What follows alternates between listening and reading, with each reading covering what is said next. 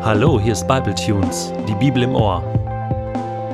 Täglich online mit der Bibel, Momente mit dem ewigen Gott. Der heutige Bible Tune steht in Genesis 2, die Verse 5 bis 25 und wird gelesen aus der guten Nachricht.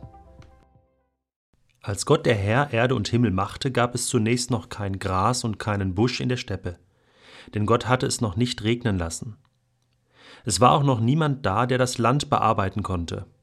Nur aus der Erde stieg Wasser auf und tränkte den Boden. Da nahm Gott der Herr Staub von der Erde, formte daraus den Menschen und blies ihm den Lebensatem in die Nase.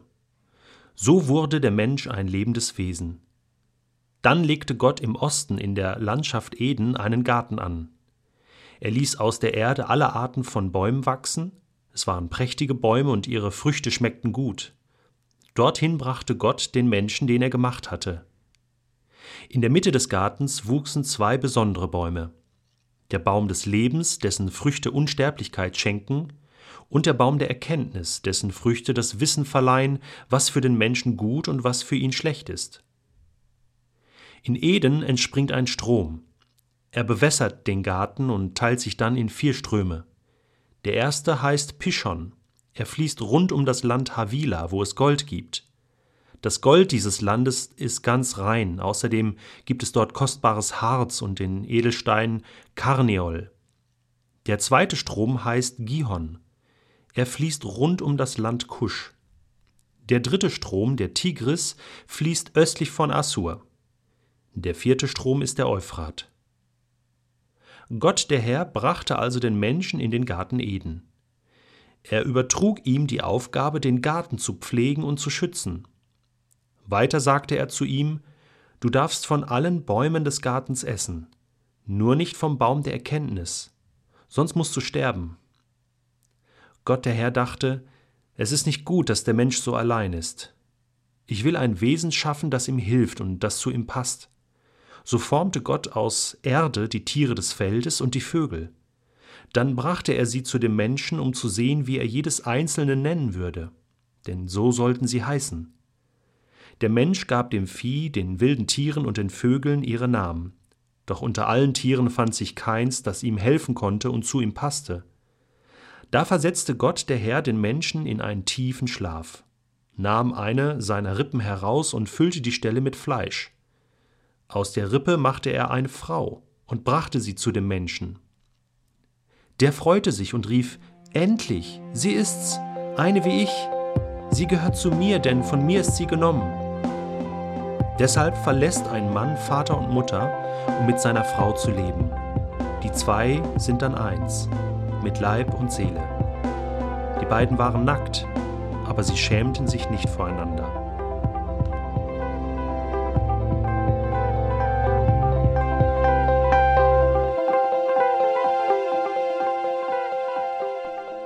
Es ist interessant, mit welcher Dynamik der heutige Bibeltext die Erschaffung des Menschen beschreibt. Es ist nicht so, dass Gott den Menschen einfach nur erschaffen hat, produziert hat und ihn dann in diese Welt hineingeworfen hat. Nein, wenn wir genau hinschauen, sehen wir, dass Gott einen großen Plan mit dem Menschen hatte. Ich entdecke fünf Schöpfungsphasen. Die erste Phase ist, dass Gott den Menschen eigenhändig erschafft, mit eigenen Händen. Von Anfang an ist Gott die persönliche Beziehung, die persönliche Berührung mit dem Menschen sehr wichtig. Hatte Gott zuvor vieles geschaffen dadurch, dass er einfach nur gesprochen hat, legt er jetzt hier selbst Hand an. Er erschafft den Menschen nicht als einen Abklatsch seiner selbst, sondern er erschafft ihn als Abbild, als ein persönliches Ebenbild, und setzt ihn als ein Gegenüber in diese Welt hinein. Das ist für die Bestimmung des Menschen und für die Identität des Menschen sehr wichtig.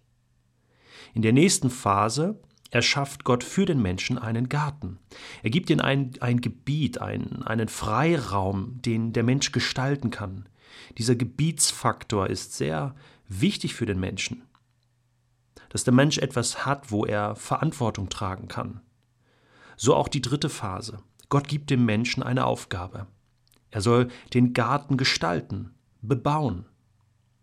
Er soll auch den Tieren Namen geben, der Mensch. Er soll in Beziehung leben mit der Schöpfung, mit den anderen Geschöpfen, Tieren, Menschen, aber auch mit der Natur.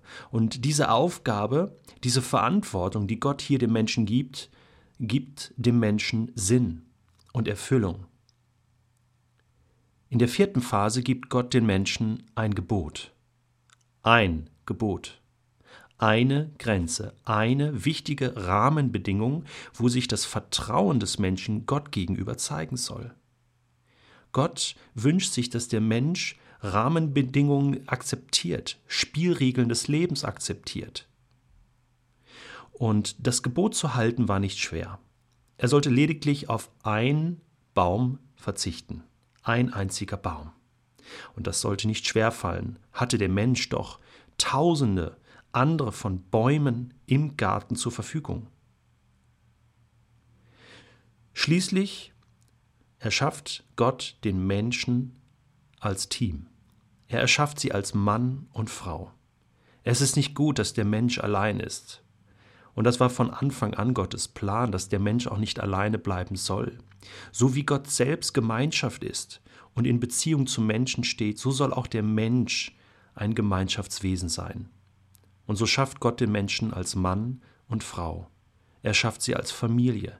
Er schafft sie so, dass sie sich vermehren können und dass sie in Gemeinschaft und in Beziehung zueinander leben. Das ist der Plan Gottes gewesen, von Anfang an mit jedem Menschen. Wenn wir diese fünf Schöpfungsphasen sehen, dann spüren wir die Dynamik des Lebens. Dann spüren wir, welchen Plan Gott in der Schöpfung für den Menschen hatte, seine Bestimmung. Und diese fünf Phasen, die stellen uns Fragen. Sie stellen uns die Frage, lebe ich schon in dieser persönlichen Beziehung mit Gott? Habe ich diese Berührung Gottes in meinem Leben schon erlebt? Habe ich schon meinen Garten, mein Gebiet entdeckt, das Gott mir gegeben hat? Habe ich schon meine Aufgabe, meine Verantwortung in dieser Welt gefunden?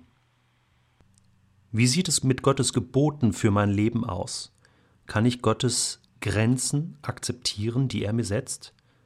Kann ich mein Vertrauen zu ihm beweisen, indem ich seine Spielregeln akzeptiere, weil ich weiß, sie sind gut für mich? Und habe ich schon voll verstanden, was es heißt, dass ich ein Wesen bin, was in Beziehungen lebt?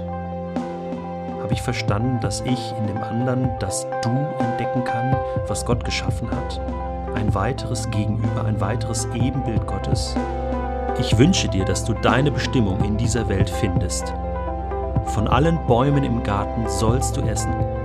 Gott meint es wirklich gut mit dir.